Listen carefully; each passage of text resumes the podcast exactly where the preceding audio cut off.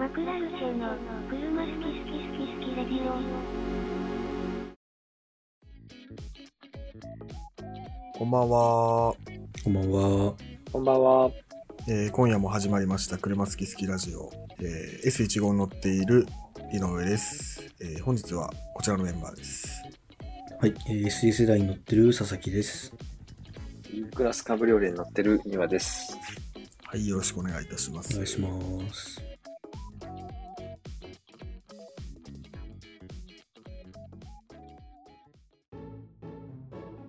ルチェの車好き好き好き好きレディオ。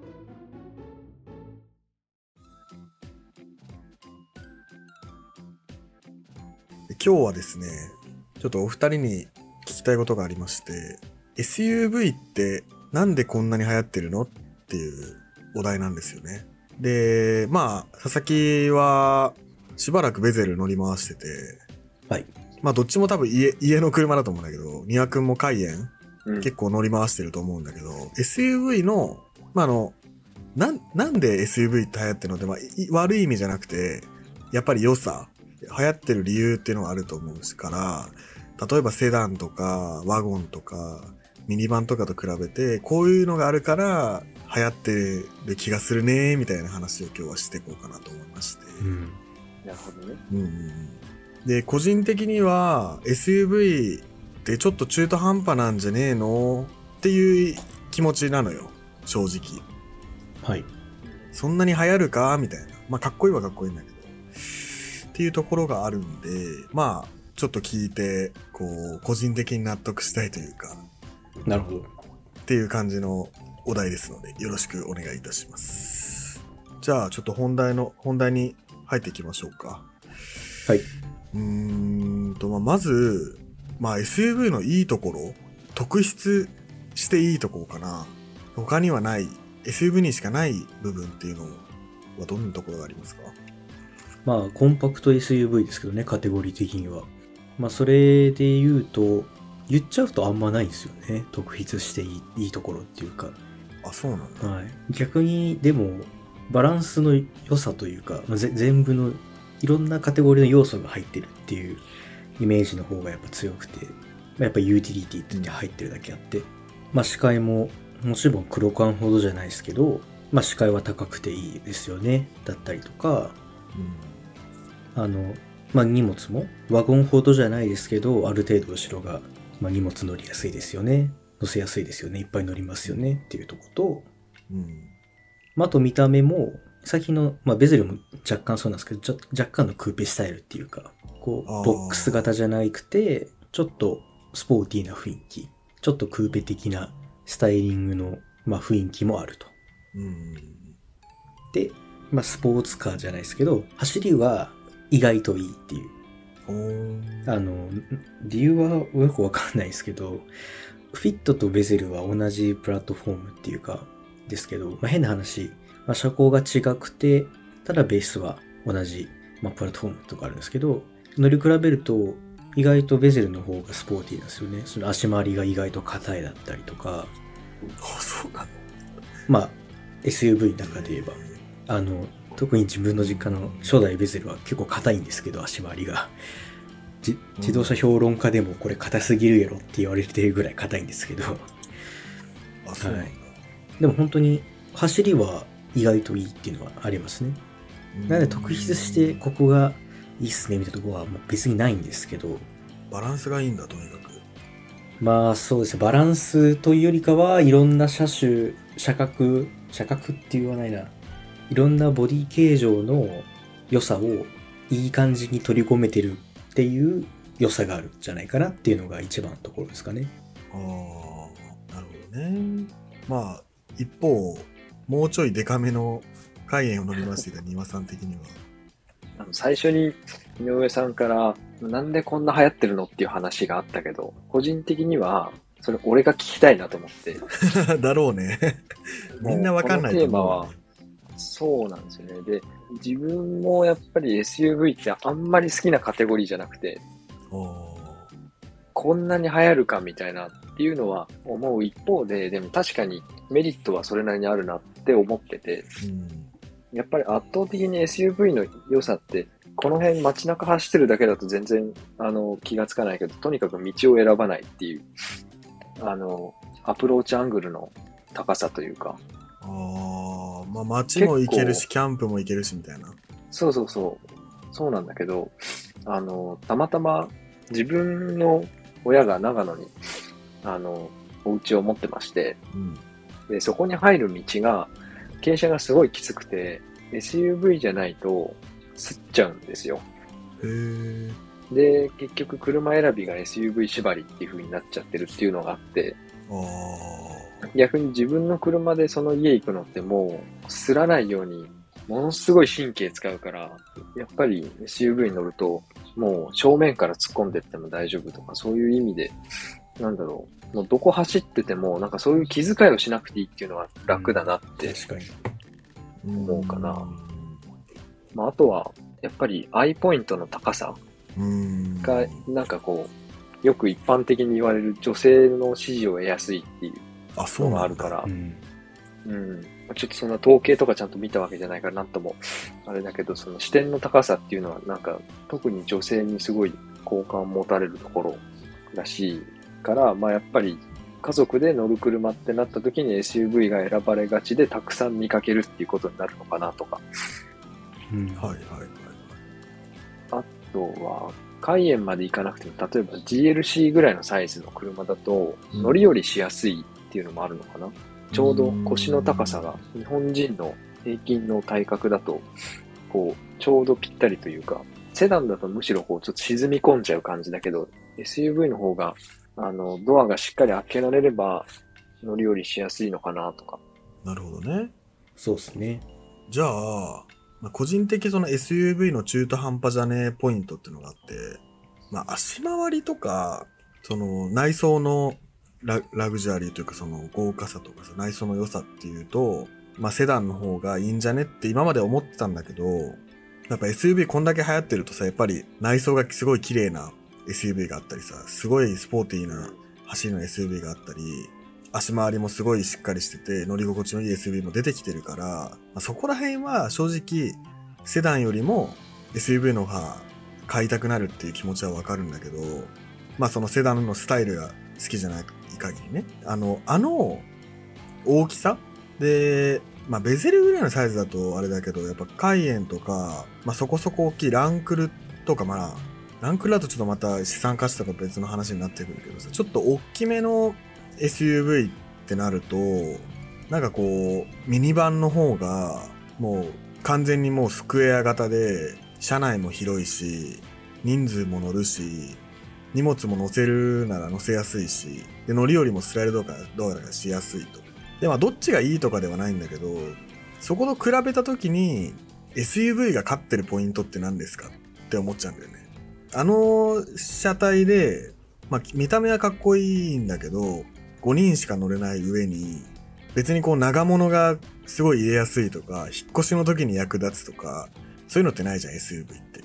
うんこう、よ、良くも悪くもこう、器用だけど、まあ、器用貧乏みたいなのがあるんで、そこを考えたときに、SUV の良さって、こう、ミニバンと SUV、な結構あるんじゃねえかなと思うの。やっぱり視点も高いしさ、大きさもそんな大きく変わんないから、ステップワゴンにしますか、ベゼルにしますかじゃないけどさ、GL、GLB にしますか ?V クラスにしますかみたいなさ、なんかあるような気がするのね、個人的には。でそこでこう、SUV に行く人ってどういう思考回路なのかなっていう。まあ、個人的には、まあ、二つぐらいあると思ってて、印象的には。まあ、自分の実家がオデッセイからベゼルに移ったんで、ああ。れなんですけど、まず、あの、5人乗りで十分っていうパターンですね。自分の家のパターンだと。ああ。そんなに人を乗せないっていう、まず。うん。と、まあ、それと関係しますけど、ミニバンだと長すぎて母親が嫌だって言ってたんですよ。もう。ちっちゃい車が。あの、あの差がね、やっぱりでかいのか。まあ、なので、ただ父親は、フィットは嫌だって言ってたんですよ。スタイリング的に。だから間を取ってベゼルなんですけど、そこに出てくるのが、まあ、スタイリングなんですよね、まず。うん。まあ見た目はね、かっこいいよね、ミニバンスタイスタイリングと、あとそんな人乗らんっていう。7人も乗らなくていいっていうパターン。うん今まではそこの人たちが行くのって、SUV 流行る前って、うん。意外とないんですよね。本当にセダンとか、あとなんだろうな。まあセダンぐらいしかなかったんですかね、こんな流行る前。あと、カローラとかそういう感じなのあとワゴン。とか。うん。って考えると、あの黒缶の力強さみたいのと、まあ今、さっき岩さんが言ってたような、どこでも、自分もひたすらベゼル乗ると、みじんも車高気にしないでいいのが、やっぱ楽楽しいっていうか、嬉しくて、あの、本当に楽しいんですけど、うんまあ、そこですよね、本当に。結局、海縁がこう出てきたのも、これまでラグジュアリーしかなかった、あ、ラグジュアリーすいません。黒缶っていううん。硬派なカテゴリーを、まあ、どう走りとかラグジュアリーに振っていくかってなっていってできた結果が、まあ最初の回だと思うんですけど、割とそこからですよね、本当に。走りも、タウンユースの黒缶だったりとか、うん。あと、スポーティーな黒缶っていう風な考えで作っていって、それが、まあ意外とヒットして、さっき言ったような人たちに、人も乗らない、別にそんな人乗せなくていいし、まあ見た目もかっこいい方がいい。まああと、さすがに走行性能は、その、投影面積から考えて、別に、ああの、SUV の方が明らかにいいんで、うん。風受けた時とかのフラスキとか、っていう意味での安定性とか考えると、まあデイ、デイユース、タウンユースのなるほどね。黒缶みたいな感じで SUV が流行っていくっていうのはすごいわかるというか有利な点なのかなって思いますけどね、やっぱり。なるほどね。庭さんはどうですか？いや、もうさっきの繰り返しになっちゃうんですけど、なんで SUV、SUV を選ぶ人の思考回路を知りたいっていうのはもうなんかおっしゃる通りで俺が知りたいんで、すごく難しいんですけど、は7人も乗らなくねって言って SUV にしたんだったら SUV の高さいらなくねって結局ワゴンに落ち着くんじゃねえかって勝手に自分の中で思ってたんだけど、い。やー、まあでもちょっとワゴンの話してたんであれですけど、最近、ーうん。まあ、オールテレインとかあるじゃないですか。ワゴンタイプのやつを車高を上げるっていうパターン。うんオールテレインとか、あと、フリードあるんですけど、ホンダの。うん。あれも若干車高が高くて、フェンダーが樹脂になってるみたいな、ちょっと若干のオフローダーみたいなのがあるんですよ。フリードにも。えー、そうなんだ。あと、まあギアとか、スペースの、まああ、あの、そういう感じのやつですよね。ちょっと車高が高くてみたいな。あ。スペーシアギアとか、アクアのなんか、あ、ありますね。あれとかもあるよね。結構、ノート、ノートオーラ、あーあるある。オーテックオフロードみたいなやつもあるよね。なんかそういうのが人気らしいんですよ、すごく今。うーん。だから、普通のモデルよりかは、車高高い方がいいよねっていうのが、実は、ごくごく一般的な意見で、まあ、すらない、うんさっき大ポイントが高いとか、っていう意味で考えると、ミニバン SUV 黒缶ってなって、で、結局さっき言ったようにですよね。スタイリングでどっちが好みか。人7人も乗らなくていいから、じゃあちょっとかっこいい方のベゼルにしようとか、人はでも乗りたいから7人乗れるフリードにしようとか。だからそこで分かれていくようなだけな気もしますけどね、すごく。まあ、意外とシンプルなのかもね。我々が考えすぎてるだけで。うん。その、あとなんかもう一個あるのが、高級なミニバンってそんなないんで、高級なミニバンってそんなないのに高級な SUV はたくさんあるじゃないですか。そうだね。だから、ある一定以上、日本、日本でか普通のあれで言うと、まあ、だから、ワーゲンの価格以上ぐらいになってくると、うん。もう、あレベルしかないっすよねっていう、実質。うーん。そうだね。うん。だから、ある一方で、SUV しかセダン以外の選択肢がないっていう人がいるのかもしれないですね、世の中には。ミニバンはないよな。ないけど、セダンじゃなかったらもう SUV しかねえな、みたいな。まあ、アイポイントが高くて、けど、アウディ欲しいなってなったら、ワゴンは入っ、ワゴンじゃないよ。ミニバンってないんですよね。ああ、確かに。ベンツも V って全然見ねえしな。うん。うん。だから、SUV が人気なのは、セダン人気が低下して、かつ、ある一定以上の価格で言うと多分、300万、300万ぐらいかな ?300 万以上からだと、ミニバンがアルベルしかないっていう、ミニバンだと。まあでもあれか、セダン人気がなくなってきました。で、外車欲しいです。見に行きます。BM ベンツアウディ見に行って、ミニバンはないです。V クラスダサいです。みたいになって、なんかセダンより SUV みたいな方が運転しやすいなみたいになって営業マンに視点高いんで運転しやすいですよって言って乗ってみたらめっちゃいいじゃないですかみたいなって買うみたいなのもありそうだよね。うん。しかも、トヨタでも、多分、ハリアーかアルベル、いや、でもアルベルはもっとすんのかな。ハリアーって多分新車で300後半、半ばとかですもんね。もうちょっと。400万ぐらい？うん。400万ぐらいだとして、アルベルとハリアー並べられて、さっきの状況、その自分の実家みたいに、多くても4人しか乗んないっすってなったら、うん。うんハリアー行く人も多いんじゃないですかね。確かにね、3列目使わないもんね。ってなった時にハリアーじゃ高いっすみたいになって、で、似たような車でカローラクロスとか、ヤリスクロスみたいなのありますよ、つって、乗ってみたら意外といいじゃん。のパターンも、まあ日本限定ですけどね、あるかもしれないですね。でも外車でも似たようなこと起きて、起きてそうだけど、ね。まあそうなんですよね。だからそれは結局、セラン人気が低下していって、まあ理由はわかんないですけど、だ、おじさん臭いからなのか、まあダサいからなのか、それとも逆に思ってるほどセラン人気は低下しないのかわかんないですけど。単に運転しづらいとかありそうだよね、なんかね。うん。もう結構なんか箱型の車多いじゃん。やっぱ軽自動車もそうだし、あの、ミニバンもたくさんあるし、ってなって、セダン、まあもうコンパクトカーもいっぱいあるじゃん。で、いざセダン乗りますってなった時に、資格多多すぎて、めっちゃ怖いんだけど、みたいになって、SUV 乗って、え、すごい見やすいっつって。いや、あれかな？なんか悪いとこがないのがいいとこなのかな？もしかして。まあでもやっぱりそうですね、その、さっき皆さんもおっしゃってましたけど、誰の指示も妥協案として優秀っていうのはありますよね、正直。まあ、それは思うね。なんか、みんなが多分これは嫌だっていうのを持ってるじゃんうん。一人で買うケースもまああれだろうけど、家族がいて車持つっていうパターンが多分かなり大多数を占めると考えると、みんなのこれを嫌だっていうのをこう排除していくと、結局 SUV にたどり着く率が多くて、結果めっちゃ街で見るみたいな感じなのかなって気がしたもう佐々木んちがまさにそれだもんな。そうですね。BM が欲しいミニバンは父親と、でかすぎるけど、みたいな。そうですね。本当は BM が欲しい父親と、そんなに長くて高い車は買いたくない母親、フィットでいい母親のバトルが起きて、う落ち着いたのがベゼルでした。ん。なるほどね。うん、でもなんか確かに、まあ、かっこいいはかっこいいんだよね、SUV ね。ダサいって思ったことはないんだけどね。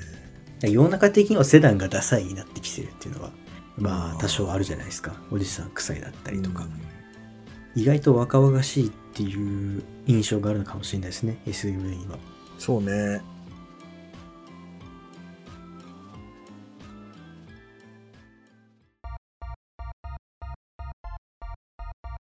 マクラルシェは、車、好き。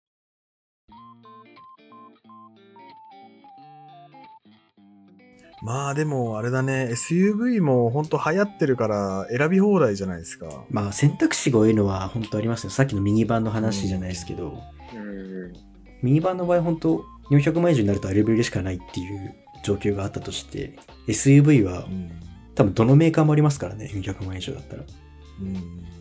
ベンツとかももうだって、まあ、トヨタもそうだけどさ、もう一番ちっちゃいのがヤリスクロスで、その上がカリカローラクロスで、ハリアーでみたいな段階があってさ、で、カローラ、えヤリスクロスとかも嫌ですってなったらヤリスどうですか？みたいな。カローラスポーツどうですか？みたいになるけど、うん。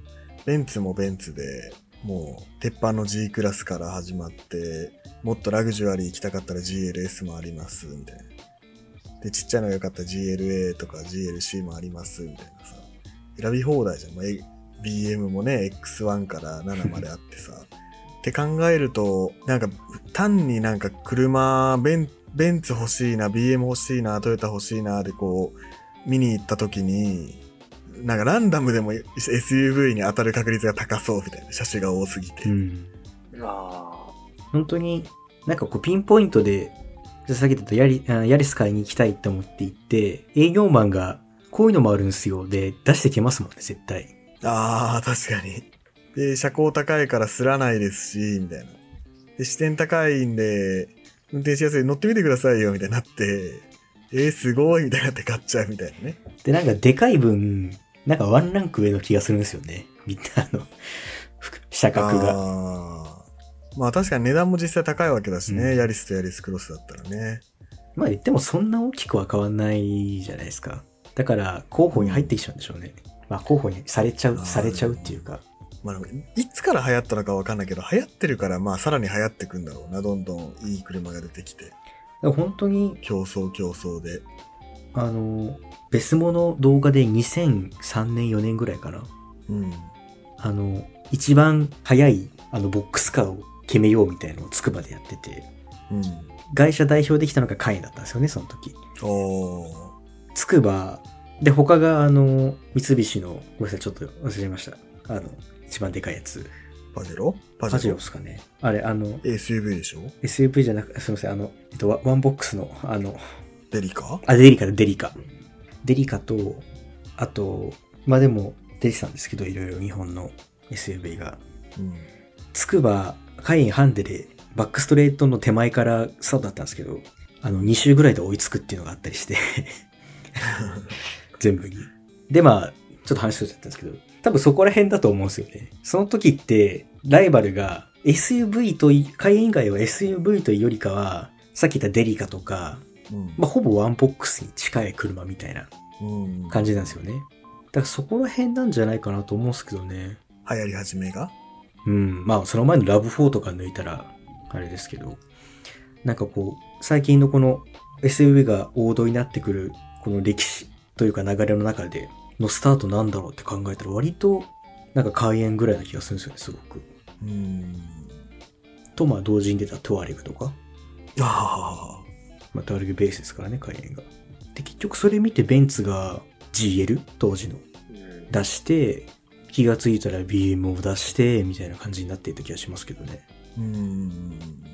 まあでも確かになんかまあ今日話聞いて、なんとなくこう SUV の、SUV が、まあ、流行ってるは流行ってるんだけど、まあ、流行り始め、なぜ始まったかわかんないけど、流行、流行り始めたからどんどん他社競合でどんどんどんどんいい車がバンバン出てきて、うんいい車だからどんどん選択肢に入ってきて、で、選択肢に入ってくるから買う率が上がって、買う率が上がるからどんどん街に増えてくっていう構図はなんかすごい見えたな。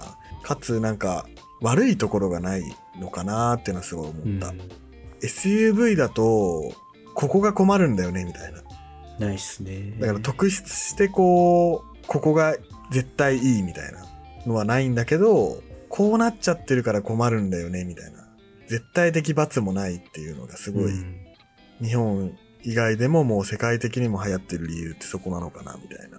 で、それで、ね、やっぱり、何、フェラーリとか、ね、ランボー、アストーンとかも SUV 出したりとかさ。うん。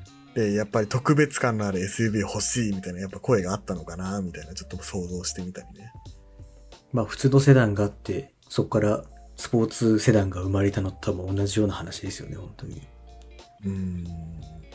あとやっぱり黒缶じゃなくなった、ないあの形っていうのは本当に大きいと思いますよ。そのランドローバーがあって、じゃあなんでランドローバーずっと後に入らなかったのかなって考えると、そんなに硬派なのはいらないっていう。内装がなんかうん L、L4 とかローギアとかが別にそんないらないと。一般の人は。そういうのが排除されて、普通の車だったりとか、割とラグジュアリーな感じになってきたっていうのが、転換期の決め手で、そこがやっぱ肝炎スタートなんじゃないかなっていうのは思ってます、ずっと。うん、それは僕も思うな。そして、それが結果、どのカテゴリーの車に乗ってる人からも買い替える車の候補として入ってきちゃうものになってってういう。ん。うーん。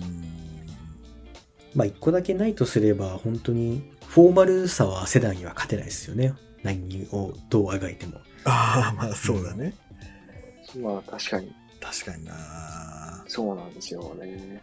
あの、しかもあれだよね、なんかセダンって5人乗りの車をさ4人乗り仕様とかにして、ロングにして、うんあ。の、こう、普通のじゃないフォーマル仕様みたいなやつあるけど、あるし、ミニバンもアルファードベルファイアもあるじゃん。すごいお金持ち仕様みたいな。ロイヤルラウンジ。そう、ロイヤルラウンジ7人、エグゼクティブとか7人乗りだったり、うんロイヤル4人乗りだったりとかってあるけど、SUV はまあ確かにそういうのはないかもしれないけど、まあ、単に内装めっちゃ、この間乗った GLE とかもそうだけど、すごいこう贅沢に作るっていうのはできるから、そこもまあなんか、こう、落ち込んではないのかなっていうね。まあ GLS600 が出ましたからね。前、あ、そうなマイ。バッハから。へえあマイバッ、ハねあ、出たね。マイバッハ出たね。見たことねえけど。まあそんな感じですかね。そうっすね。なんか、最後最後にあれですけど、意外とアメリカの大統領専用車は SUV だったっていう、そう考えるといいなぜか。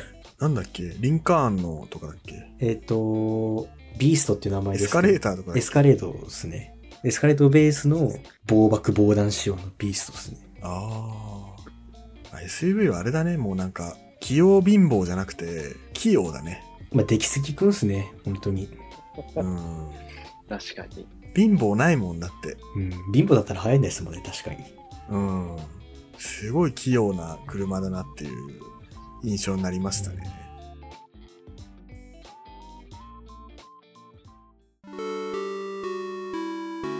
マクラルチェの車好き好き好き好きレディオ。